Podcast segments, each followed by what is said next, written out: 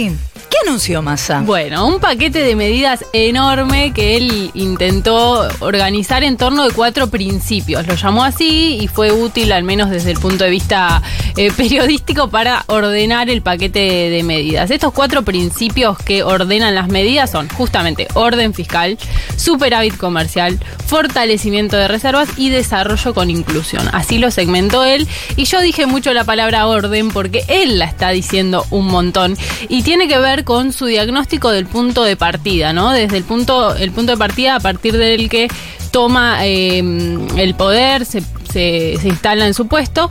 Y eh, con eso, justamente con ese mensaje, arrancó y buscó mostrar las dos caras de la economía argentina. En lo que fue también, interpreto yo, un dardo un poco solapado para Guzmán. Escuchemos cómo arrancaba la conferencia. Si uno mira la tasa de crecimiento, mira los niveles de empleo, uno podría decir que tenemos sectores de la economía que están funcionando bien, pero que tenemos un problema que tiene que ver con nuestra responsabilidad como administradores.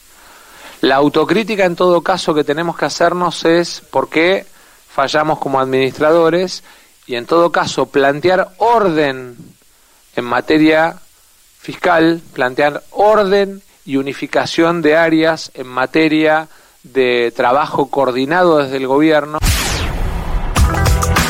No es que tenía re ganas más de hacer autocrítica, pero le hizo la pregunta a Gonzalo Asís y ahí respondió. Totalmente. Y lo que dice es, bueno, la economía no es un desastre por completo. Y un poco de esto lo venimos hablando, lo vemos en la calle. Hay cosas que funcionan, hay consumos que están dinámicos todavía, pero al mismo tiempo hay algo de fondo que no se está pudiendo resolver. Y él lo que dice es tenemos que mejorar la administración y todas las medidas van en ese sentido. Podríamos a su vez separar todas las medidas en dos bloques. Las que ya son un hecho que dijo esto se va a hacer así, y las líneas de trabajo hacia adelante sobre las que restan bastantes definiciones, que son sobre todo las medidas vinculadas a ingresos. O sea, sobre las medidas sobre las que tenemos menos certezas son las que van a impactar directamente en los bolsillos para bien. Las que van a impactar para mal casi que están definidas y, no, y son solo las primeras. Entonces, em, algo súper importante que ya lo dijo Nico, lo que dijo más es que se va a cumplir con la meta del 2,5% del déficit que se estableció en el presupuesto y que es parte del acuerdo con el FMI. Y lo que dijo es vamos a tomar las medidas que sean necesarias para honrar ese compromiso. Es decir, vamos a llegar con ese déficit a fin de año a como dé lugar y empezó a señalar algunas herramientas que van a ser clave para llegar a ese resultado. La primera y tal vez la más importante para la mayoría de los argentinos y las argentinas en cuanto al impacto directo que va a tener es la reducción de subsidios. Lo que hace Massa es montarse sobre el esquema de Guzmán de segmentación y avanzar un poco más. ¿no? Eh, el ajuste de los subsidios va a terminar siendo superior a lo que estimaba Guzmán porque lo que agrega es un tope por consumo. Él lo que dijo es, con la segmentación y con el llenado de formularios, lo que vimos es que 4 millones de hogares ya renunciaron a ese beneficio. En realidad no es, que renunciaron activamente, sino también que no completaron el formulario. Bueno, habrá... No sabemos bien. Multiplicidad de situaciones, pero esto ya es más del 10%. Se calcula que es en torno del 30% de los hogares argentinos, entonces ahí ya nos fuimos de eh, el universo inicial que se iba a quedar sin subsidios. Y dice, del resto de los hogares, que son casi 10 millones, eh, que sí pidieron el subsidio, bueno, a ellos también les vamos a hacer un ajuste en los subsidios, pero vinculado a la cantidad que consume. Si consumís más de X cantidad, te quedas sin subsidios sobre el resto de tu consumo. Es decir, el Estado te subsidia hasta esa cantidad y después pagas la tarifa plena. ¿Cómo? ¿Por qué? Así lo explicaba Massa. No solamente por economía de las cuentas públicas, sino por progresividad del sistema y por eficiencia en el uso de los recursos. No podemos seguir con un esquema en el que quien más gasta la energía o el agua es quien más subsidio recibe. En luz vamos a subsidiar hasta 400 kilowatts, alcanzando el 80% de los usuarios, pero solo el 50% del consumo total residencial. En electricidad el límite es 400 eh, kilowatts, él lo decía, y esto va a generar que el 80% de los hogares tengan menos subsidios porque se calcula que el 80% consume más que eso. Es bastante eh, menos que el promedio general del consumo. No dijo el límite, pero anticipó que se va a aplicar el mismo criterio para el gas, pero que hay que adaptarlo porque en cada región eh, hay, hay circunstancias que hay que tomar en cuenta, entonces va a estar adaptado por región, por, la, por el clima de cada lugar y por los costos también asociados a ese servicio. También van a sacar los subsidios de agua a partir de septiembre y anticipo que el lunes la Secretaría de Energía nos va a empezar a informar a los hogares cómo es este sistema, también para que nosotros podamos saber y podamos empezar a regular nuestros consumos de gas si es que queremos sostener el subsidio. Ayer la escuchaba a Malena Galmarini que decía que quienes más consumen agua pagan 2.800 eh, pesos y que perfectamente podrían pagar el doble de eso y estamos hablando de hogares con mucho poder adquisitivo. Pasa que hasta, donde sé, AISA no tiene medidores.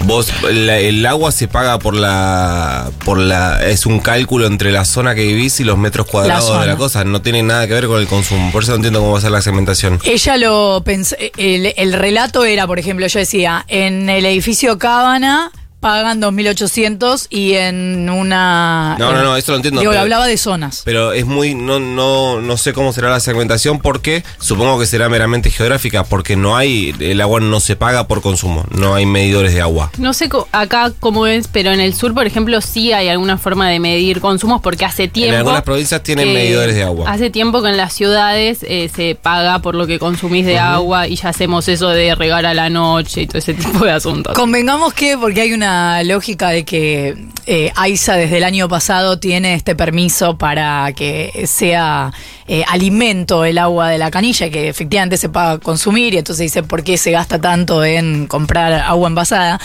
Pero convengamos que el agua del sur del país, no me acuerdo en el norte, pero el sur del país es mucho más rica.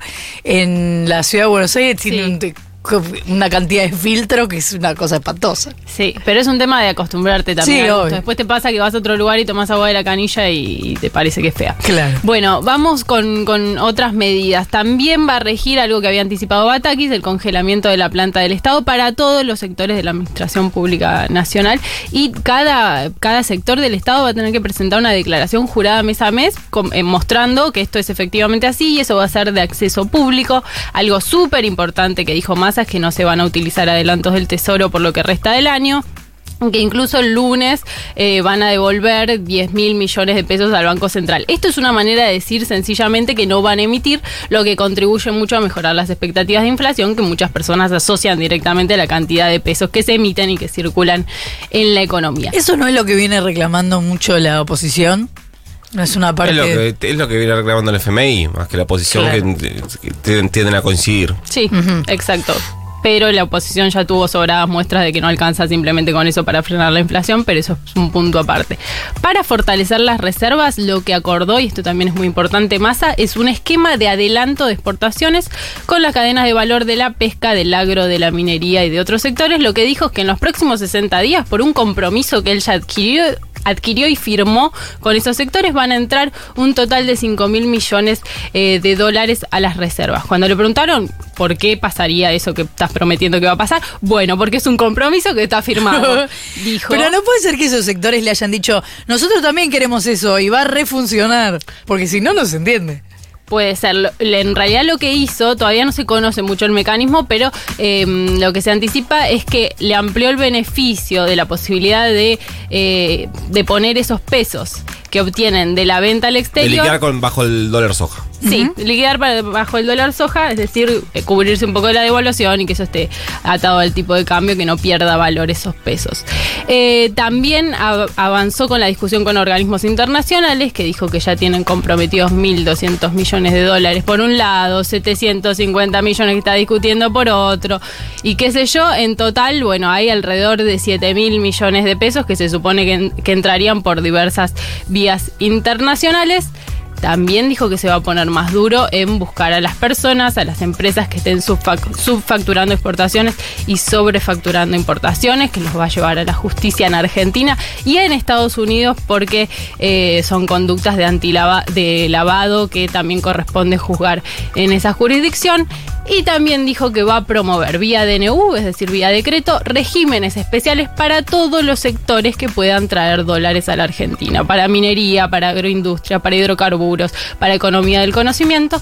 Obviamente todo lo que tenga que ver con cosas impositivas tiene que salir por ley por el Congreso, pero lo que pueda hacer él por su cuenta, por decreto, va a salir en los próximos meses o días. Ahí hay que entender, la diferencia entre un decreto y una ley es que en los decretos lo que más se puede hacer es una sesión. En lo que vos, lo que necesitas leyes de congresos para una imposición. ¿Qué significa esto?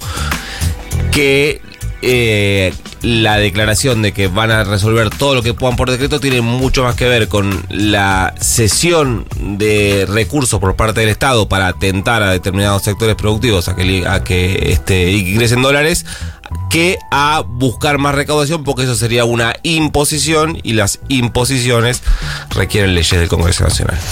Faltan. bueno, mm. vengo mañana. Faltan 17 minutos para las 8 de la mañana.